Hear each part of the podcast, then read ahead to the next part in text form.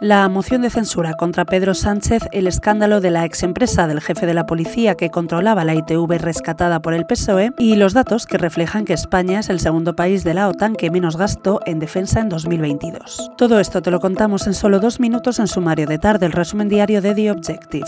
Hoy es martes 21 de marzo de 2023. Vamos allá.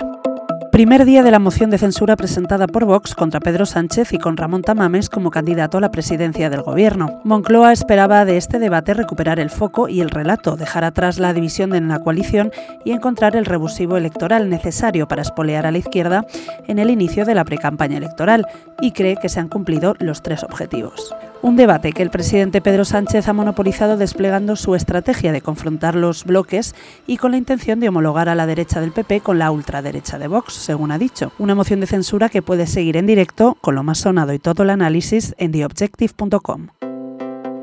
Hoy además te contamos en exclusiva que una empresa de Ciudad Real vinculada al director de la Policía Nacional, Francisco Pardo Piqueras, controlaba en la sombra la sociedad presuntamente beneficiada por el PSOE en el caso ITV Móstoles. Se trata de la causa en la que se investiga si la alcaldesa socialista Noelia Pose y siete de sus concejales habrían incurrido en prevaricación y malversación de caudales por condonar 615.000 euros de la deuda que la empresa ITV Móstoles acumulaba con el ayuntamiento del segundo mayor municipio de la Comunidad de Madrid.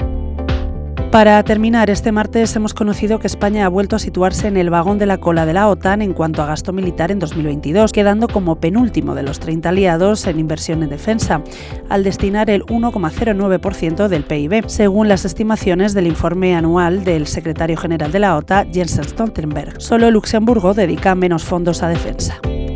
Lo dejamos aquí por hoy. Recuerda que tienes estas y otras muchas noticias en abierto en theobjective.com. Volvemos mañana.